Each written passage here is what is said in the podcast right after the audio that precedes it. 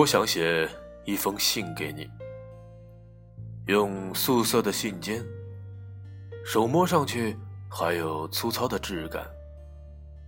寄出前，拿去阳光下晒晒。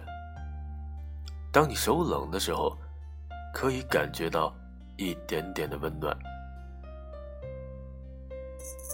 至于内文，随便写上几句也好，谈谈天气或者星座。希望你能够有美好的一天，或者只写上四个字：见字如面。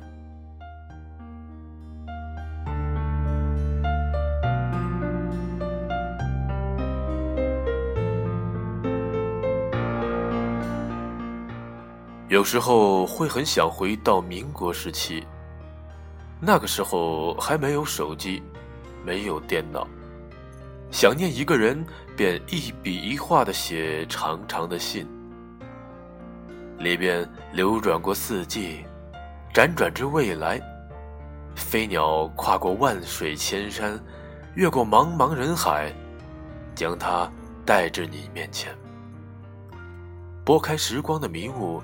你可以看见当时的我，矢志不渝，思之如狂，抖落星辰，寻找你。这样一想，觉得就做一个魏晋或者唐宋的俗人，也挺好。看过一本书，叫做《茶令十字街八十四号》。里边是细碎的信件来往，横跨大洋的两个人，书信交流二十余年，最后海夫没能见到弗兰克。查令十字街八十四号，也不再是一个书店，但还好，那些密密麻麻的感动，依旧可以越过重重时光来温暖你我疲惫的心灵。其实说到书信，大家最先想到的应该会是情书。现在很少有人写情书了，大都是在电话里或者 QQ、微信上留一句“我喜欢你”这样单薄的字句。印象很深的是沈从文先生写给他夫人的话：“我走过很多桥。”数过无数的流云，喝过很多种类的酒，但只爱过一个正在当好年纪的人。那一瞬间，便缱绻了岁月。而王小波写给李银河的情书是这样的：只希望你和我好，互不猜忌，也互不称誉。安如平日。不知道大家有没有收到过情书，又或者亲自写过情书？想必当年稚嫩的字句，而如今都已经成为了记忆中回不去的美好。那时，天空很高，风很清澈。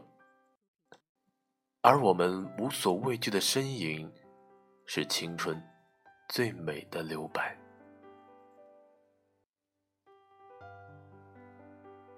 在这个快餐时代，我还是偏爱书写，也有那么一两个笔友，不定期的写信给他们，和他们聊聊远方，聊聊苟且，聊聊快乐，聊聊悲伤。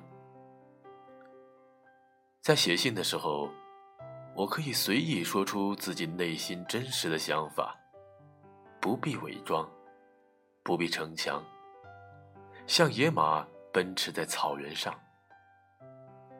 我不知道会写到什么时候，或许写到你我失散，或许写到垂垂老矣，但至少此刻的你我。拥有彼此的故事，足矣。无论如何，在这个机关繁玄的时代，愿我们独善其身。